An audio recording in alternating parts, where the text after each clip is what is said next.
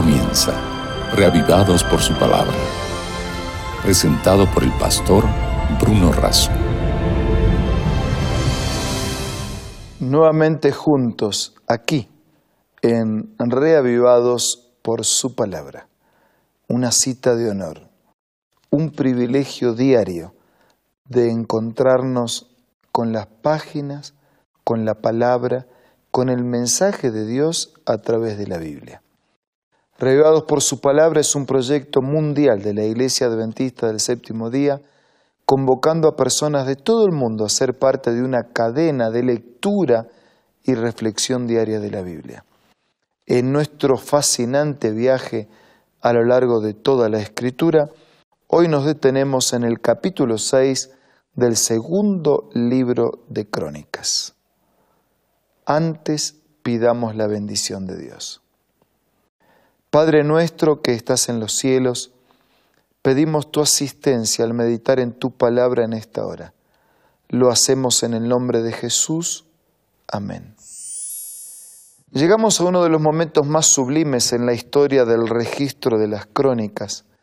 Es el momento de la dedicación del templo de, Dios construido por Salomón el templo en Jerusalén, el templo que Dios había prometido a David, un David que alcanza a juntar algunos materiales y recursos, pero que sabe que el templo lo va a construir su hijo Salomón. Ya está listo, ya está terminado, está claro que fue hecho por voluntad de Dios, que Dios había cumplido su palabra, que había cumplido su promesa en dar, en multiplicar los recursos y la asistencia para que eso fuese posible. Y ahora la dedicación del templo no hace otra cosa que honrar, que glorificar, que centralizar la adoración a Dios. Dice que se arrodillaron delante de la congregación, que extendieron las manos hacia el cielo. El versículo 14 dice, Jehová Dios, no hay Dios semejante a ti en el cielo ni en la tierra, que guardas el pacto, o sea, que cumples la promesa, que tienes misericordia con tus siervos que caminan delante de ti de todo su corazón, que has mantenido a tu siervo David mi padre, la promesa que le hiciste, lo dijiste con tu boca y con tu mano has cumplido como se ve en este día. Hay gratitud, hay reconocimiento, porque Dios prometió, Dios cumplió. Y entonces ahora hay simplemente eso, reconocer que Dios cumplió lo que había prometido. Pero hay también una preocupación, más que una preocupación, es, una, es un admitir. Versículo 18. Pero es verdad que Dios habitará con el hombre en la tierra. Si los cielos y los cielos de los cielos no te pueden contener, ¿cómo es que esta casa que hemos edificado te puede contener? ¿Cuánto menos esta casa que he edificado?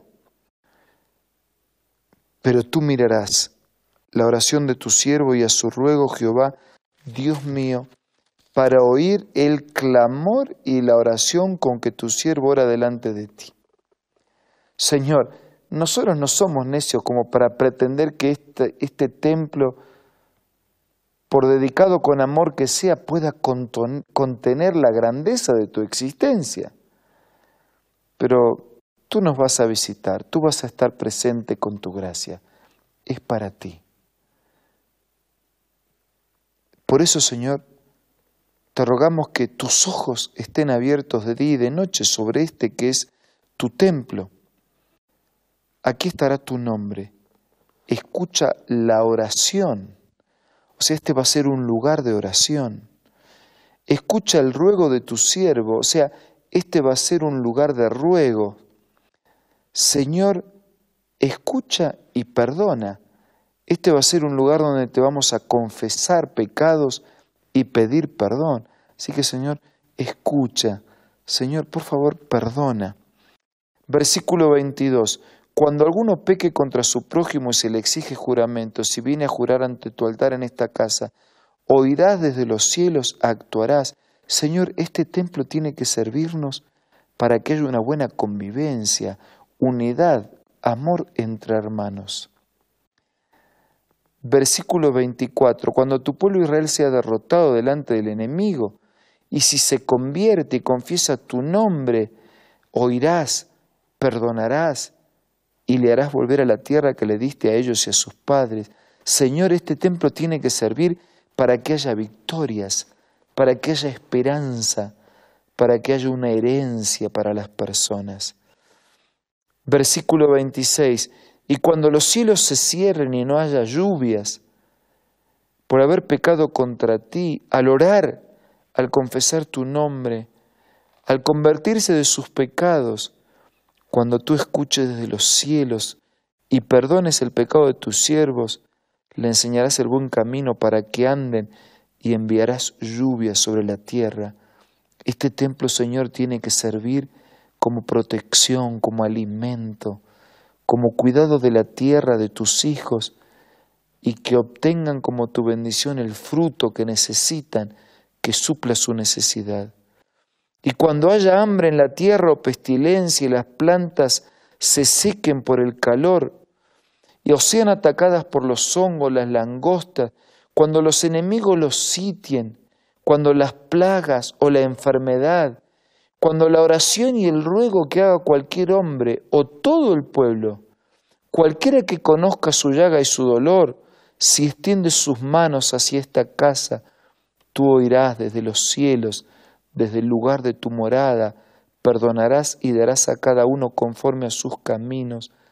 Esta casa, Señor, tiene que servir para que la gente tenga salud, para que la gente tenga fe, para que la gente encuentre a Dios.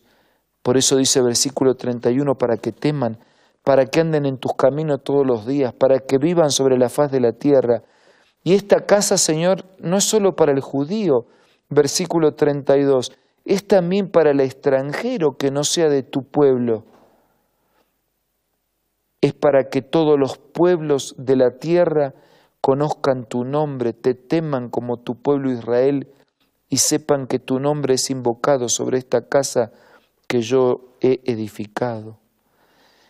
Y esta casa, Señor, es para que ampares la causa. Y esta casa, Señor, es para que si, versículo 37, si ellos vuelven en sí en la tierra donde los haya llevado cautivos y se convierten y dicen pecamos, somos culpables y se convierten de todo corazón y oran que tú puedas escuchar y desde los cielos ampares su causa y perdones su pecado. Esta casa es para que confiesen sus pecados y para que alcancen perdón y salvación.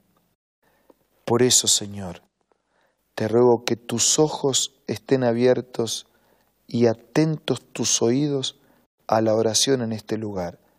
Levántate para habitar en tu reposo. Jehová Dios sean vestidos de salvación tus sacerdotes y tus santos. No rechaces a tus ungidos.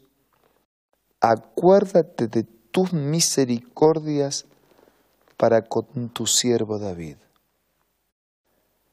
Este era el propósito de esta casa, de este templo, de esta iglesia.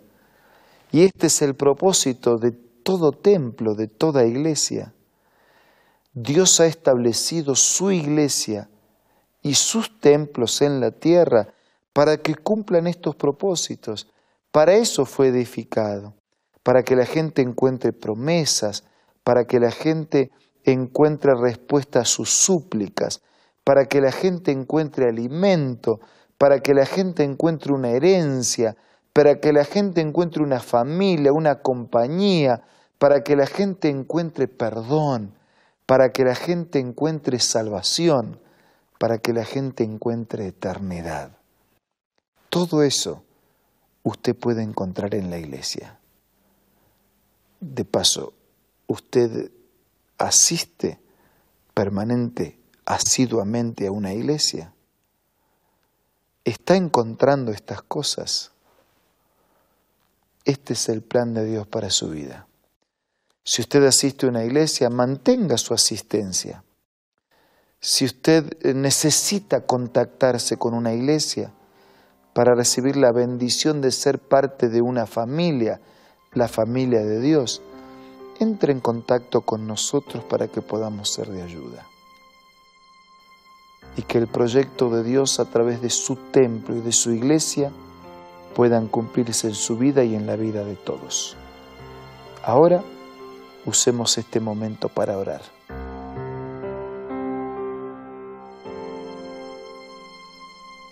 Padre nuestro, te damos gracias por aquel templo del pasado, por su dedicación, que al mismo tiempo nos muestra la responsabilidad de todo templo y de toda iglesia del presente.